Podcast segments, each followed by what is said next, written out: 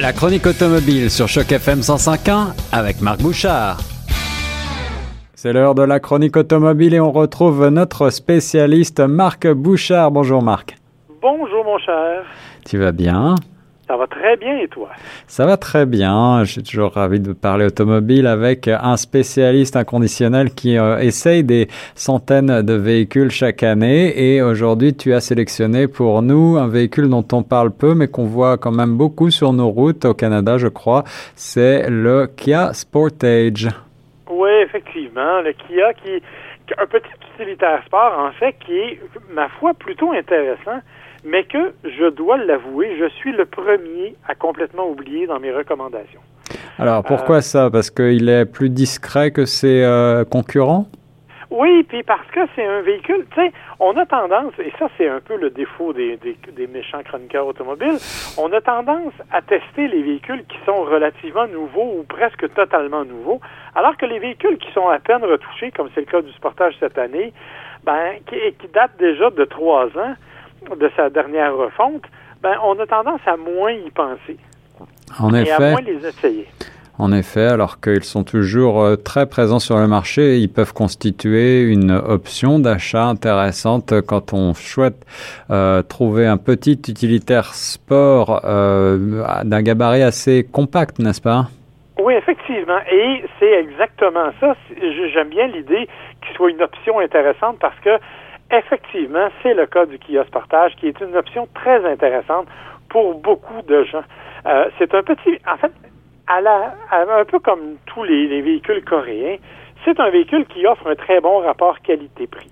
Euh, c'est un véhicule qui arrive avec beaucoup d'options, beaucoup d'accessoires en fait pour le prix de base et qui euh, rapidement là, devient très équipé. Donc, ça fait un achat qui est un achat intelligent.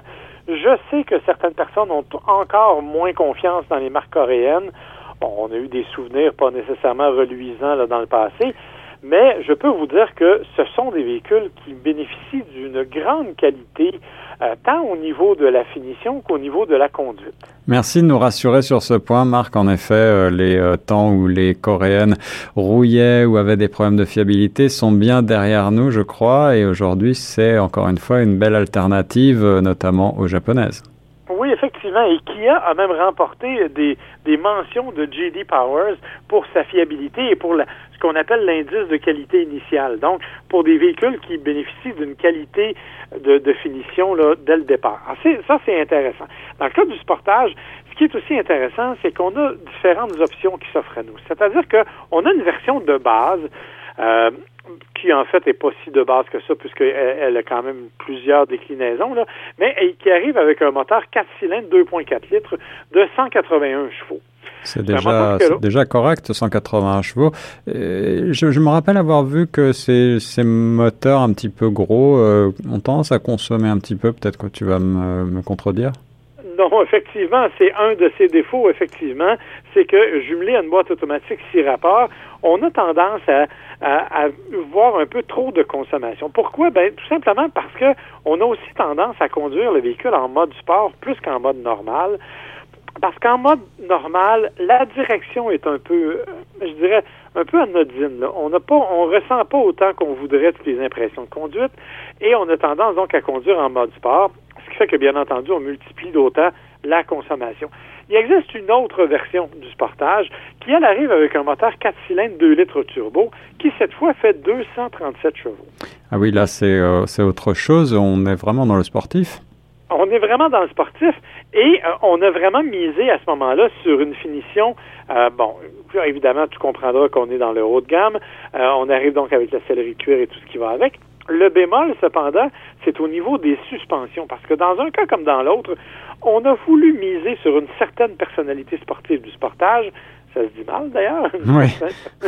Mais enfin, Pour, dire, pour dire que les suspensions sont un peu sèches, sont un petit peu trop rigides avec un court empattement comme celui du sportage, ce que ça fait, c'est que malheureusement, sur les routes canadiennes, qui ne sont pas toujours aussi bien entretenues qu'on souhaiterait, euh, ben, on ressent considérablement les différents, les différents hasards de la route et ça vient compromettre un peu la qualité de la randonnée. Malgré ces euh, petits bémols, euh, comment se situe le Sportage, notamment du côté des finances par rapport à ses concurrents, Marc? euh, il est à peu près dans le même niveau. Tu vois, je le comparais parce que j'ai eu l'occasion de conduire les deux, euh, si tu veux, dans la même semaine. Je le comparais au Mazda CX5 et euh, en termes de tarifs, on est à peu près dans le même niveau. C'est-à-dire qu'on a un véhicule de base qui part à 25 000 avec une version traction seulement. Et si on va chercher la version turbo, qui est vraiment le, le, le summum de la gamme, mais là, on parle à ce moment-là d'à peu près 40 000 ce qui n'est pas donné, faut-il le rappeler, pour un véhicule qui est quand même de taille assez restreinte et qui est quand même euh, dans la catégorie des populaires, mais il faut dire qu'il a une bonne petite bouille et il a ses arguments effectivement au moment du choix. Merci de nous le rappeler, euh, mon cher Marc. Euh, une dernière question. Je sais que Kia et le concurrent Hyundai sont aujourd'hui font partie un petit peu du même groupe. Est-ce que c'est la même base que le Hyundai Tucson? C'est exactement la même base que le Hyundai Tucson. C'est en fait la même mécanique aussi que le Hyundai Tucson. Mhm. C'est évidemment dans la silhouette, tu l'as mentionné, Kia s'est vraiment donné une personnalité plus agressive avec son son nez de tigre, là, ça grille en, en nez de tigre. Bon, j'ai jamais vu le tigre, mais en tout cas, le, style, lui, est définitivement bien établi. Et euh, on a vraiment misé justement sur cette personnalité plus sportive en jouant avec les suspensions notamment, ce qui est moins le cas du Tucson, mais pour le reste, c'est exactement, ou sensiblement, disons, le même genre de véhicule. Voilà une belle alternative, ce nouveau, euh, ce, plutôt ce Sportage retouché 2020 de chez Kia. Merci beaucoup, Marc fait plaisir. Bonne semaine. Bonne semaine à toi. On se reparle très vite sur Choc.